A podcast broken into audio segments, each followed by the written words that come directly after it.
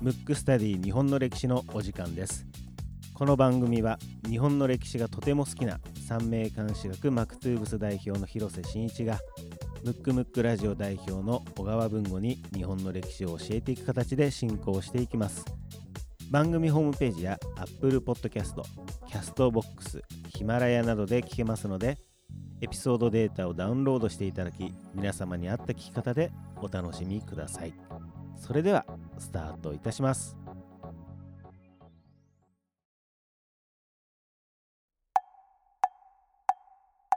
むくむくラジオだべ。むくむくラジオだべ。むくむくラジオだべ。それではムックムックスタディ日本の歴史3回目ですね、3回目、はい、まあ大体その何ですかねこのスタートするときに今回のテーマはみたいなので話しますが大体その通りにいかないっていう。ならないね。うん。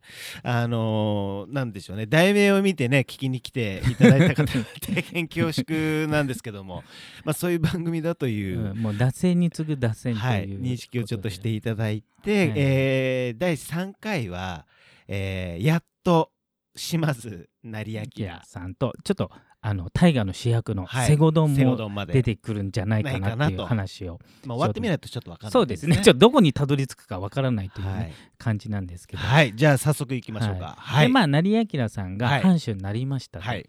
した時にまずみんなが恐れてたのは成明さんが藩主になる過程においてじ自分の優秀な部下たちがみんな殺されてますので殺されたり島流しとかになってるんで、えー、と報復されんじゃないかっていうね要するに権力を握った今度逆にやった方をやり返すんじゃないかってことなんですけどさすが名君だけあってそれをしなかったんですね。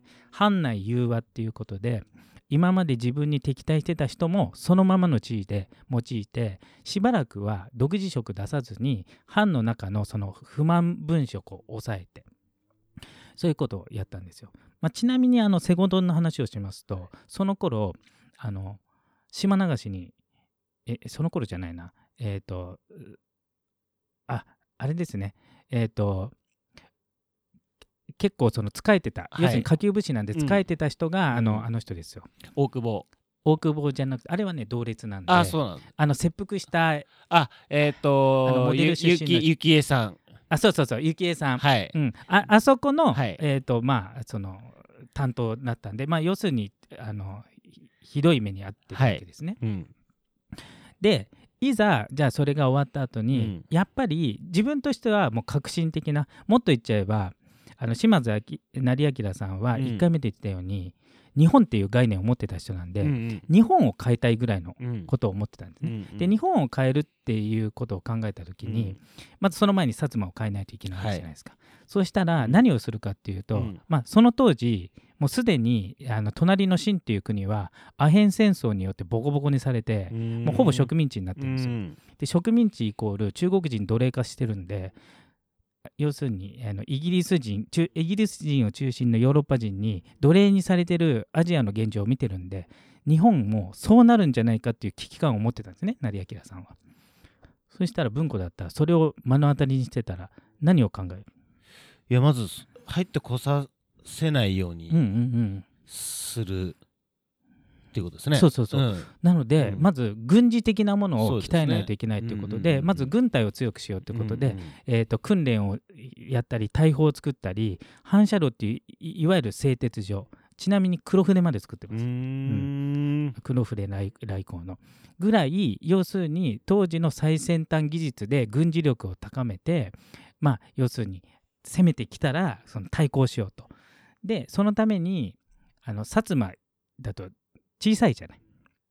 だって日本の今の地図でいうと鹿児島県なんてね、うん。あそこだけでうん。だからまず日本全体として強くする。そのために、えー、と前回もちょっと言いましたけど幕府の仕組みとしてあの、まあ、いわゆる戸様大王もと言われているものは、えー政治に口出しできないんですよ。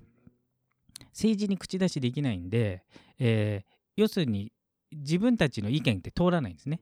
それをその老中の安倍安倍正弘さんも老中の中では非常に優秀なんでこのままだと日本が危ないかもしれないっていうの分かっててね。その前に黒船も来てますから。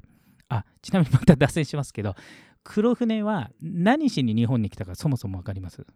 ペリーさんですか？ペリーが、うん。ペリーさんはそれこそあれなんじゃないですか？キリキリスト教あと思うじゃない？ああの実はアメリカって別にキリスト教はそんなに広めに来てないんですよ。へえでアメリカから当時飛行機ないから日本に来るってまあまあ距離ありそうですよね。でまあ当たり前ですけど船しかない時代なんで黒船で来るじゃない。あれって何しに来たかっていうとあれクジラを取りに来てたんで、へ太平洋にクジラを取りに来えて、はい。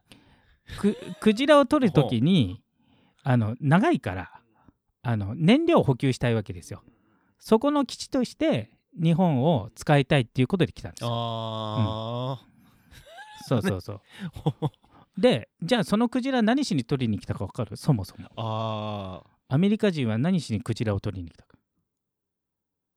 ー油？そう。正解油。肉は食わない。油だけ取る。るで油だけ取ってすあの、えー捨てちゃう。はいはいはいでそのためにうん。だから今でいう石油と一緒ね、だから石油感覚来てだから今ねいろいろねシシーシェパードだっけ？とかなんか捕鯨反対とか日本反対って言ってるけどほとんど外人が取り尽くしただけなんで。なるほど。日本は食用なんで、うん。ああんなの食べないじゃそっかそんなにいっぱい。うん。だから適量しか取ってないけどあの人たちはもうほとんど皆殺しぐらいあのクジラが激減するぐらい取っちゃ取ったっていうか、まあ、殺したというかね油だけ取ってますから。それできたんですよ。うんまあ、ちなみに言うとねアメリカが一番最初日本に来たのにその後アメリカ全然出てこないのよ。うん、あのその後出てくるのはイギリスとフランスが出てくるんだけどでイギリスはその薩摩とか長州とかその倒幕軍とくっついてフランスは幕府とくっついてでフランスのお金を小栗上野之助っていう人が預かってどっかに隠したんじゃないかって言って赤城山でああなるほど。いつも掘って、まあ、毎回出てきませんけど、はい。まま埋蔵埋蔵金の話になっちゃう,、それあれはうんあのフランスからもらったお金とかねそういうことなんですけど。あれでも実際出てきたらどうなっちゃうんですかね？出てきたらとんでもないけどでもあんだけ掘ったってことはえ使いでも金だから。ああそっかそっうかそういうことか。金なんで、うん。じゃあ今の今の貨幣、えー貨幣価値金の価値とそうそうそうそう。交換っていうことになそうそうそう。るわけですね。昔って、うん。あの今ってただの紙じゃない。昔ってそそのお金自体が本当に価値があるもの。なるほど。金とか。そうそうそう。銅とか。へー。そういうことだった。なるほど。もう脱線しまくってますけど。まあそういう感じ。ん。ちなみにさっきのあの、うん。赤山幸恵さんですね。だいぶも前に戻りましたはい。赤山幸恵さんですね。そうそう、うんうん。でそこの、うん。えー、と管轄の人なので要するにその大将が切腹にさせられたということは、まあ、みんな、えーとまあ、ちょっと罰を受けるというかそういう感じなんですよ。それでまあど貧乏になってっていうことになったんですね。でなんですけど島津成明さんは基本的に、まあ、さっきも言ったようにその国を強くしたりとか、えー、と政治を日本を変えたいと思ってるんでそうすると変えるってことは優秀な部下が必要じゃない。自分一人じゃできないんで。それで藩の中の、まあ、これからもしかしたら大河ドラマ出てくるかもしれないですけど若手で有望な人たちをこうピックアップする。あの封建社会でありながら要するに身分を問わずにこう上げたいんだけど本当は殿様自らもう声かけちゃいけないよね。あのその江戸時代の風習としては、まあ、要するに図が高いっていう話で、まあ、要するに顔も上げられないから顔を上げって言われないとこう上がんない時代なんでね。そうするとどうするかっていうと唯一私的なとこがあるわけ。それお庭番って言って庭掃除させてその時に廊廊下を通る過程で庭の時にブツブツ言うと「お前どうだ」とか。だから下級武士をまずお庭番っていうのにさせるんですよ、うん。よくでも考えますね。うん、抜け道的なね。ねそう,、うん。そうじゃないとやっぱうん。門閥っていう代々家老のやつががなんであいつを取り立てなるんだとるほどね。代々うちだろっていう話になっちゃうから。んんうんでそういうことをして、まあ、そのうちの一人が西郷でで飛び抜けて優秀なんで、まあ、ちなみに西郷と大久保が、えー、と幕末明治にかけて、まあ、明治の三君と呼ばれてるうちの2人なんですけど、うん。それがまあ隣同士の家なんで、本当ね、ですよね。幼馴染み そうそうそうそう。恐ろしいことになりますけど、うんで僕はあの歴史好きから言うと幕末明治の中で一番優秀な政治家はダントツ最後だと思うんで政治家としてね。まあいろんな面がね革命家だったらまた別の人いますけどぐらい優秀なんでで当時から優秀で。であと薩摩藩ってちょっと独特の風習があって、えー、と先輩後輩みたいなやつがえっ、となんつうのかなあの教えるっていうかななんつうのこう。ああべ勉強。勉強も教えるし、うん。いろんなこうなんつうのこう秩序を教えるっていうか、えー。先生みたいな、それの猫ちゃんみたいですね。そうそうそうそうそう。先住猫が新米猫を教えるみたいそうそうそうそう。そんな感じ。なので、な、うん。なんかみんな仲間意識が強いねそれあの町内で決まってるの、うんこの地区の人は誰々がなるほどね、いろんなものを面倒見なさいと、うん。たまたまあの地区が優秀すぎて、うん後の、うん。えー、と日露戦争の時のうん。海軍の、うん。えー総司令長官の東郷平八郎とか、うん。もうあの辺なんで、えー。東郷神社になってますもんね、うんうんうんだからもう神様になっちゃう人もそこにもいるし、うん。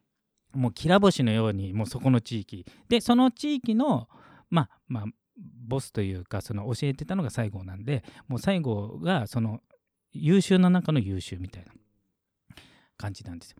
で西郷を駒のようにいろいろやっぱ殿様って制約ありますから成明さんは。いろいろことやりたいけど殿自らやるわけにもいかないのでそれを、えー、と西郷とかにやらしてたっていうことなんですよ。うん。それをそれこそお庭版のところから時そうそう。やっててそうっていう。でだんだんだんだんはあ。そのはあえー、と藩主としてね、うん。ちょっと独自色出せるようになってからちょっとずつ身分を上げていってで大っぴらにだからあの西郷隆盛があの基本的にあの生涯もちろん師匠が成明ですので浸水するんですけどその後やっぱりあの成明さんが急死しちゃうんですよ。うんまあちょっと毒殺疑惑があるぐらい本当に突然死んじゃったんですよ。でその時に当たり前ですけどあの革新派の人たちは元に戻せと。うんうんうんなんでなんでかっていうとあの島津成明さんが抜擢した身分の低い人たちが抜擢されたってことはそのポジションにいた人は追い出されてますから。ああなるほど。らその人たちが、うん。なんつうのこう元に戻せと。いうことになって実はその後えっ、となんで最後は島流しになってるんですね。うんそれが第1回目の島流しみたいなもんね。第1回目の島流し、うん。うん。結構何度も流されてますね。何度も流されてるし あと実は西郷さんってうん。一回自殺してるんですよ。うん。それはあの成明さんが、まあ、亡くなったっていうのもあって最初殉死って言ってあの当時の江戸時代ってえっ、とまあ明治の最初まで残ってるんですけど自分の殿様が死んだら自分も死ぬっていうまあ殉死っていうねやつがあったんで、で、えー、とその当時は緩くなってたんですけど、最後はもう浸水してたんで、うんあの島津成明さんのことを。自殺しようとして本当にしたんだけどたまたま運よくあの早く助けられて蘇生したから生きてるだけでもう一人二人で死んで死んで勝てば死んでるんあーそうなんだ。へえ死んでるんですよ。うん。それもなんか不思議な不思議な流れですね。そうそうそう。へーで、えー、と基本的にあちょっと成明さんの話ね、まあ、うん。ちょっと死んだとこまで行っちゃいましたけど、基本的に江戸と,、えー、と一応幕府がその時のね政治の中心なんで江戸ともう一つ幕府の力が若干弱くなって今度そうすると革命を起こしたい人たちって幕府に対抗できる唯一のものって何でしょう？強いて言えば。幕府に対して権力的にななんすか？武力、うん。そういうの、うん、じゃなくてあの天皇ね。天皇？ああ、要するに忘れてた。そう。天皇を担いではい一応表向き天皇からね。はいはい。将軍職をもらってるから、うん。そうすると天皇を動かせば、はい。将軍に物を言えるんじゃないかっていう勢力があるので基本的に舞台が、えー、と江戸と京都が舞台になってくるんですよ。その京都でいろんな政治活動をしてるのが一応成明の駒になってるのが西郷と大久保なんですけどまあ主に西郷ですね。うん。うん。っっていう感じなん。ですよ結構成明さんはじゃあ意外とやりたいことが実はあんまりっできなかっできない。あのね途中でかなり優秀だったんたで、うん。あの幕府の中とかあと,、えー、と幕末の四健康って言って4人の優秀な殿様の中の筆頭格なんでで結構なんつうのその人たちの中ではいろいろ意見が通ったんだけどもう油乗り絶頂の時に死んじゃってるんで。成明さんがやったことで、うんゆ有名なって言ったら変ですけどあれそういうのってあるんですかね？え有名なのは、えっ、と、まあ、薩摩で言うと、はい。薩摩切子だっけな、なんか名物のあの、ガガラスのやつを作ったり、あとうん。反射炉とか、うん。要するに製鉄所作ったり、軍軍艦作ったりあと軍隊を作ったり、はいそれで、あとはせい、えー、と江戸に行って幕府を動かした時に、今まで要するに幕府って権力を握るために、あの各藩が貧乏になるようなことばっかりやるわけですよ。うんうんその一番代表なのがうん。参勤交代。うんうんうんうん。参勤交代わかる、わかりますよ。あの行ったり来たりしないといけないそうそうそう、しかも1年おきに行ったり来たりするから、うん。うんそれって本人持ちなんで、うん。しかも当時って車も飛行機もないから歩いていくんで、うんうん。その度に宿もいるし一人で行く。時間もかかりますよね。そう時間もかかるし一人で行くわけもない。ゾロゾロ行くからその人たちのお金もかかるしあと江戸と東京の二重生活するから維持費もかかるってことででどんどん貧乏にさせるのでそれを、まあ、成明さんたちがこれは日本という感覚であった時それは損失になるからってことで3年にしたんですよ。3年に1回とか。であとは、えー、とばそれ幕政改革でもちろん成明さんだけがやったわけじゃないですけど、うん。えー、と一応その戸様大名という普段は政治に介入できない人が政治に介入できるって制度を作ったりうん。そういうことはやってる。ね。じゃあ結構あれですねあの下地を作った感じですね。そうそう。なんかもう変な話目立って何かをししたというよりも、本当に土台というか下地というかを作って西郷とかまあ他の人もそうで大久保とかもそうでしょうし、うんそこら辺がこう飛び出てくるような。そう本当は自分でやろうとしてたけど死んじゃったんだけどうんそうその後それの志が残って飛び出していったっていう。なるほどですね、でなんで飛び出したかっていうとその後うん。180度違うことになったんで、うん。飛び出さざるを得なかったっていう。そのでそれは薩摩が薩摩が、うん。そう。成明さんは江戸に行ったり京都に行ったりしてどんどんどんどんこうやって若手抜擢して新しいことをやろうとした時に島津久光さんになった時に、まあ、実質上ね藩主はその久光の子供になってますけど実質上の権力者は久光になりま弟の。は基本的には今まで通りっていう路線なんでそういうう新しいことをやると逆にこう処罰するみたいななるほどね、うん。不思議な、本当に頭が変われば全てが変わるみたいなね。そうそうそうそう。いう時代なんですね、うん。でちなみにあの京都でいろいろあった時にあの一番最初のその京都に集まってた人っていうのはもうよっぽどの革命家なんで代表的なの吉田松陰とかもう超過激なんでもうもう将軍殺してやるぐらいの暗殺してもうぶっ壊してやるみたいな感じうの、ん。ちょっと危ない軍団もうキレキレの、うん、そのい一端を担ってたのが西郷とかなわけ。でその時にいもう一大事なんでまた逆回転して安倍さんが安倍さんも実は急死するのよ。後々。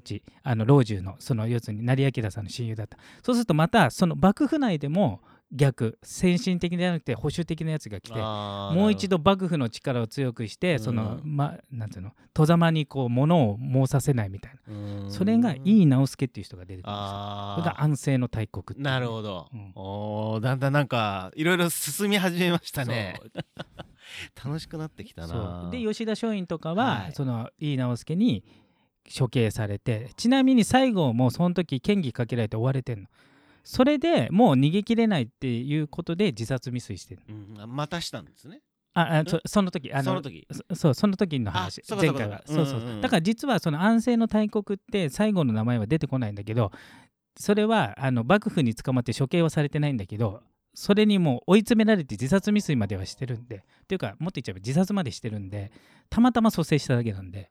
だから結構追い込まれてた、へえなんかあの成明さんの話からちょっと時代が動きましたけど、なんて時代背景みたいなね、話までえー今回はちょっとうん。してみましたけども、次回はどうなんですかね？どうなんでしょうね。この流れでいくと。この流れで行った方がいいのかな？なんかどうなんでしょう？ちょっとあの僕個人的には流れで聞きたいなっていう、あじゃあ流れで行きましょうか、はい、うん。じゃあ次はちょっと。そあれだね。要するに、うん。えー、と改革日本を変えて、はい。うん。列強に、えー、と植民地化される前に,、うん。に日本全体を改革しようっていう人と、はい。元のままも残しましょうっていうのの戦いなので、そうですね。その話をまあちょっと次回は。やっていきましょうか。はい、はい。行きましょうか。はい。じゃあ、えー今回のですねムックムックスタディ日本の歴史ですけどもし一応島津成明ですよね。成明と西郷周周辺の方々とかし時代背景辺のお話お話という。でございました。えまた次回お楽しみください。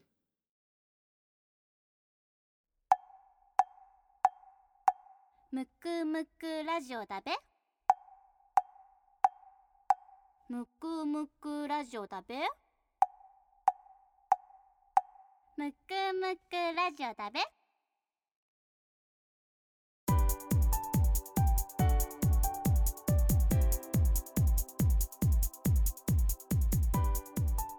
エンディングです。このような形でムックスタディ日本の歴史お送りしていきますので、この人物を聞きたいというリクエストがあれば、番組ホームページの方よりよろしくお願いいたします。